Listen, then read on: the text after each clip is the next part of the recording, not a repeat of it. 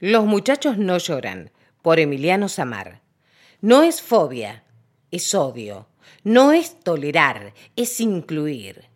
Boys Don't Cry, titulada Los muchachos no lloran en Hispanoamérica, es una película estadounidense de 1999, dirigida por Kimberly Pierce y protagonizada por Hilary Swank y Chloe Sevigny. Es una producción de cine independiente basada en la historia real de Brandon Tina, un hombre transgénero que adopta su identidad masculina y parece encontrarse a sí mismo y al amor en Nebraska, pero acaba siendo víctima de un crimen brutal de odio a mano de otros dos. Fue violado y asesinado el 31 de diciembre de 1993. La discriminación es una matriz antigua que persiste, un engranaje profundamente arraigado en nuestros comportamientos sociales. Desde los chistes supuestamente inofensivos hasta aquellos actos de violencia, simbólica o física, se deja de manifiesto la dificultad de comprender la diversidad que podemos llegar a desplegar como humanidad. Luchar contra la discriminación ha sido no solo un ideal humanitario, sino el objetivo principal de movimientos sociales. Desde campañas de comunicación generadas por diferentes colectivos hasta la letra misma de ciertos marcos legislativos en distintos puntos de este mundo, se sigue aguardando que la erradicación de la discriminación sea una realidad concreta parte de la sociedad parece empecinada en hacer de la diferencia un argumento para la hostilidad o la marginación, una humanidad variada y plural que sigue pretendiendo homogeneizarse en lugar de encontrar en las diferentes singularidades el valor agregado de la diferencia. La matriz de la discriminación como forma dinámica de reproducción de desigualdad se juxtapone con aquella que establece criterios de normalidad la reproducción de estereotipos, la repetición de mandatos y la implementación de determinadas políticas institucionales trazan una dirección que pretende la normalización de las personas. Se legitiman las desigualdades sociales en el plano individual y colectivo. Géneros, etnias, orientaciones sexuales, coordenadas territoriales, etc., terminan volviéndose motivo de marginación y violencia. Heredamos sentidos, los repetimos, contamos con instituciones que los regulan garantizando su perpetuación. Y, como parte del mecanismo, la discriminación en tanto práctica social y relacional se ocupa de sostener los bordes tranquilizadores de lo normal.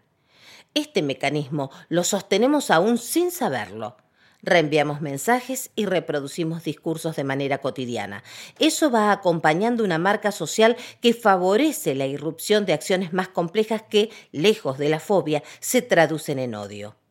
La carga moral está presente cotidianamente en el núcleo familiar, en el club, en pequeñas conversaciones de pasillo, en el lugar de trabajo, en las comunidades de opinión, en los medios de comunicación. La discriminación, directa o indirecta, explícita o sutil, por acción u omisión, simbólica o física, responde a una misma dinámica. El mundo visto y habitado desde una perspectiva androcéntrica, con foco en un supuesto varón, blanco, adulto, heterosexual, sin discapacidad aparente, con patrimonio, genera relaciones de poder desiguales y conlleva a sociedades heteronormativas discapacitantes, adultocéntricas, racistas y clasistas. Es imprescindible accionar, mover, dinamizar vastas transformaciones culturales que nos permitan dejar de hablar en términos de tolerancia, como si fuese necesario tolerar a alguien diferente de mí, para incluirnos a todas, todes y todos.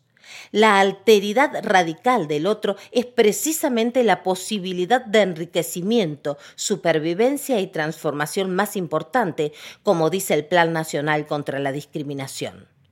Retomando el inicio de la nota, la fobia es un temor profundo, de rasgo intenso e irracional. Puede incluir el odio o antipatía por alguien o algo. Allí, la otredad se devela riesgo. En el odio propiamente dicho, el otro es percibido como una amenaza que debe ser destruida. En ambos casos, algo se siente amenazado.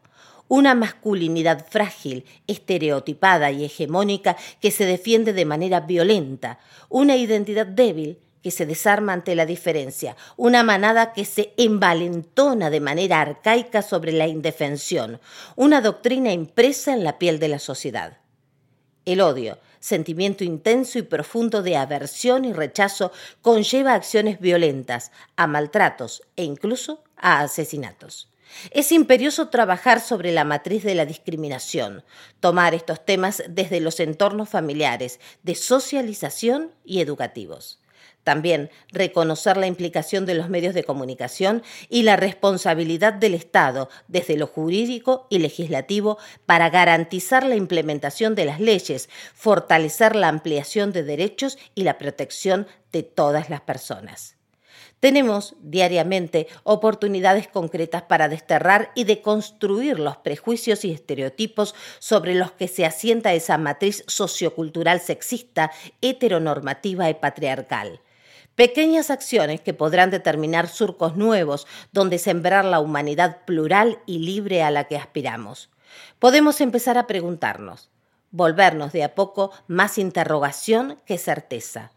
Movernos y arriesgarnos más que repetir, sin cuestionar pautas impuestas, salir de la comodidad para aventurarnos. Y allí, donde otro hiera, donde alguien reinstale la matriz de la discriminación y el prejuicio sordo, elevar la voz de quien haya sido vulnerado o silenciado, porque la red se construye de manera colectiva y de ese modo podremos ser el salto necesario para aquel mundo que se avecina. diariofemenino.com.ar